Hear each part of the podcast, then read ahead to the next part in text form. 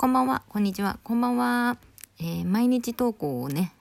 私はモットーにしているので、あと20分ちょっとで撮り終えないと、と、急ぎ足でこれを録音しているのですが、もう喋ることなくなっちゃったの？と思われるかもしれませんが、その逆なんです。喋りたいことがありすぎて、あ、今日何喋ろう？いっぱい喋りたいことある。その中からどれ選ぼう？って悩んでるうちに、こんな時間になってしまいました。でね、実はね、2時間前ぐらいに1回撮ったんですよ。でも、なんか違うなと思ってね、ボツにしちゃったんです。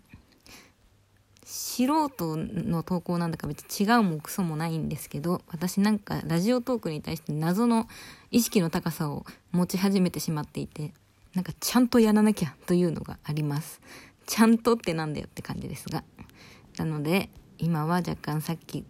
消してしまった数時間前のことを後悔しつつも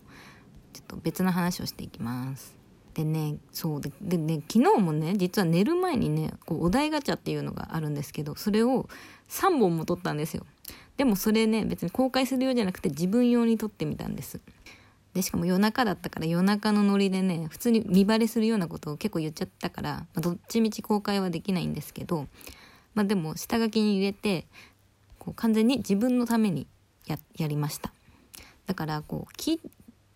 まあ、意識の高さとか言ったけど聞いてほしいというどどなたかに聞いてほしいという気持ちはもちろんありつつでも半分は自分のためのボイス日記みたいな感覚でやってるんですね。これ始めてからねすごく気持ちが楽になりましたよ。なんか頭の中が整理されてでしかも文章って書き始めて放棄してしまうことが多いんですけどこれまあ喋ってたら12分で勝手に終了されて、まあ、最後ブチってなるのもあなんだからどうにかして終了しないとって思うんでそうなると自然とこうパッケージングされる。なんかやりきった感が出るんですよ。どんなにくだらないこと喋っててもつまらないこと喋ってても。でこんな誰もおそらく聞いていないラジオでもあなんか今日の私1個はやりきったなって思って精神衛生上とても良いです。本当にありがとうございます。ラジオトークさん。で本題です。本題どうしようかな。これちょっと最近ねその意識も高くなってきて間とか実はねカットしてるんですよ。うんええー、とか言ってるやつ。でも今日はちょっともうあと18分で日付が変わってしまうのでこれノンノーカットできます。あじゃあこのその昨日の夜ねお題ガチャをやってて困った質問について1個話しますね今日は。はいここからが本題です。じゃあ今日の。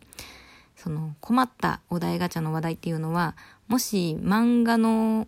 主人公またはヒロインになれるとしたら誰になるっていう質問だったんですけど私漫画というものをほとんど読んだことがなくて家にある漫画は「クレヨンしんちゃん」とちびまる子ちゃんぐらいなんですよ。でちゃんと読んだっていうのその2つぐらいで禁止されてたとかじゃないんですよ。初めてそのリボン茶を仲良し系のものを買ってもらったのが小3か4ぐらいの時であのモーニング娘。のねなんか漫画が連載されたんですよ仲良しに。でそれ読みたくて仲良しを買ってもらうようになって毎月。でいつからか、まあ、その連載が終わった頃からかチャオにね乗り換えたんですよだからまあ漫画は通ってきてるつもりだしあ通ってきてるはずだし母親は結構少女漫画好きなんで別にそういう例を買うことに対して全然、まあ、怒らないどころかむしろねあも読みなさいよぐらいの感じだったんだけどそんなにね大好きっていう作品なかったんですよね。チャオの中でね1個あるのがあそのさその回答に迷った時にね絞り出した作品でもある「あのこっち向いてみーこ」っていうのがあってそれはねチャオの中でも結構チーク的な漫画なんですね。こう少女漫画っていうよりはこう絵柄もねちょっと他のチャオの漫画とは違った感じで。で内容もまあ基本はコメディなんですけどたまにね真剣な話があって。まあ性の話とかがねあったりとかして、まあ、性教育の話とかもあるから、まあ、真面目な感じなんですね。でねそのミーコのだったら単行本をね親が買ってくれたんですよ。あ別で別にねあの漫画買うの禁止されてたわけじゃないんですよお小遣いの範囲で自分で買うんだったらいくらでも買いなさいって言われてたんですけどお小遣いで漫画買うほど漫画好きじゃなかったんですよでミーコならそういうちょっと真面目な部分もあるからお小遣いとは別に買ってくれたんです。だから、まあ、ミーコはまあ10何巻12巻か。12巻ぐらいまでは家に揃ってるんですけど。でまあチャオも大体、まあ、小6の中頃ぐらいには買わなくなっててそっから本当に漫画ってね読まなくなったんですよ。中学の時にねまあやっぱみんな漫画好きいっぱいいてですごい仲良かった子がえっとね「彼ファーストラブ」っていう漫画を勧めてくれてその子が持ってたのを全部借りて読んであまあ面白いなぐらいは思ったんですけどああとあれだね。砂時計。砂時計を小6の終わりぐらいにね借りて読んでそれが初めての、まあ、チャオとかじゃないちょっと大人な大人っていうか、まあ、中学生ぐらいが中高生が対象の少女漫画を読んだのが最初初めてですね砂時計が。あれ昼ドラ化されてたのは知ってるんだけど映画化もされてたのかな、まあ、結構有名ですよね砂時計。あので読んだのがねその2つぐらいしか思い出せないんだよね中学の時読んだのが。ああとギャグ漫画日和だ。ギャグ漫画日和。あでもこれこの後話します、まあ、とにかく私はその漫画を読まなくて読まないというかちょっと借りてもなんかあんまり読みたいと思わないんですよね。一巻でなんかあんま読みたいな読み進めたいなって思わなくて、まあ、本もそんなに読む方じゃないんですけどでも本の方が読んでましたね。どっちかっていうと。で高校になってでバンプ・オブ・チキンを好きになった時に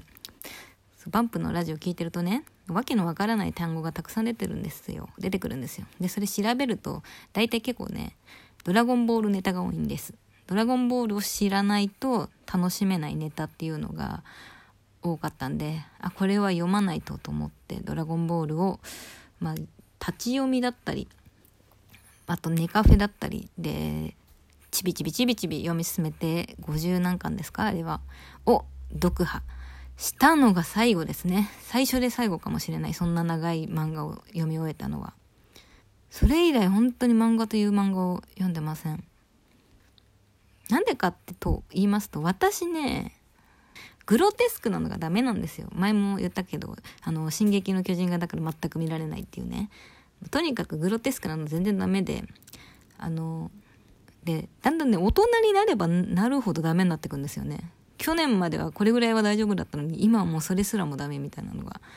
あのなぜか地雷がどんどん大きくなってくっていう。だから「ドラゴンボール」もその高23の時読んだ時はギリ読めたけど多分今だったら読めないと思います。だからグロタグロ体制が全くないので戦闘系が一切ダメなんですね。だからジャンプがダメ、まあ、今だったら「鬼滅の刃」絶対読めません。どんなに勧められても、どんなに面白いよって言われ言われても読めません。それで、じゃあ、で、じゃあ恋愛漫画系はって言われると、恋愛漫画読んでるとね、もうなんか全身にこう、ふわーっていう寒気が走るんですよ。なんか恋愛漫画ならではのノリあるでしょ。あれがね、もうなんかダメなんですよ。もう、え、気持ち悪い気持ち悪い気持ち悪いってなっちゃって、なんか読んでられないんですよね。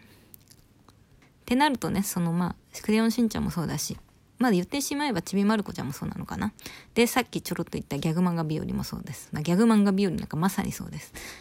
ギャグ漫画。これだけですね。私が読むのは。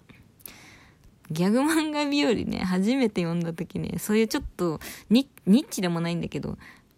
まあお笑い好きな、こう、が貸してくれて読んだ時に世の中にはこんなに面白い漫画があるのかってもう本当に腹がよじれたんですけど。でまあなんか漫画読むにしても最近基本的にだから買うのねギャグ漫画っていうか4コマ漫画今まあなんだっけ100日後に死ぬワニみたいにツイッターで4コマ漫画流行ってるじゃないですか最近。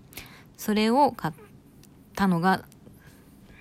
大人になってから買った漫画はそれだけかな。です。3冊買ったんです。で、何かっていうと、あのね、エラーさんって今どんぐらい有名なんだろう。昔かなり有名だったんですよエラーさんっていうツイッターの面白い人が出してた4コマ漫画とえー、っとおほおほ慎太郎さんこの人は結構有名かなのおほ漫画と歯の漫画っていうのがね最近ちょっと、うん、バズってきてるのかなすごい面白くて